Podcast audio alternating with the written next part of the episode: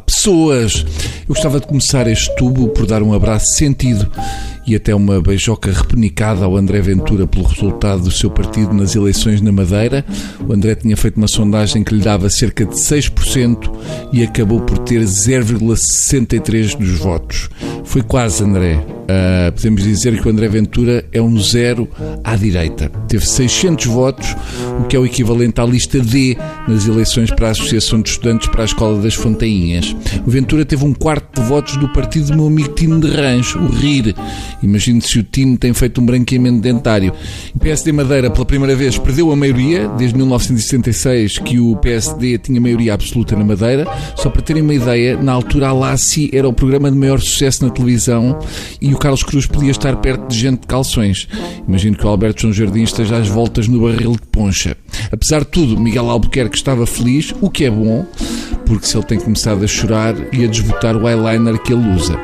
O Bloco de Esquerda fez um bocado como costuma fazer na geringonça com o PS e desapareceu da Madeira. Já o CDS perdeu mais de metade dos deputados e dois terços dos votos, mas Assunção Cristas estava muito feliz porque assim o CDS pode ter um tachinho no governo.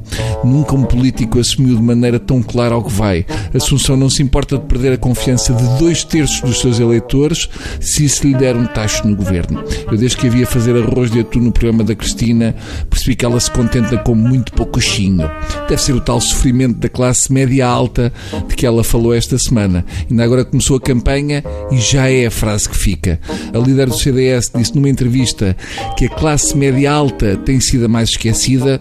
Ouça, é um horror. Por acaso eu tenho visto umas senhoras tias de BMW, etc., que vão aos restaurantes ao fim do dia pedir comida que sobra, mas julgava que era para dar aos mais pobres. Afinal, é para o jantar delas. A classe média alta tem sofrido muito. Vivem com pouco mais de 5 salários mínimos, por isso é que deviam aumentar o salário mínimo.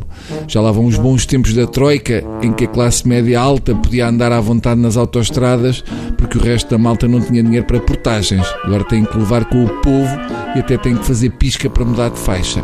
Ainda me lembro do tempo em que o CDS era o partido dos pobres e pensionistas, uh, se calhar a culpa foi deles e a classe média alta caiu no esquecimento.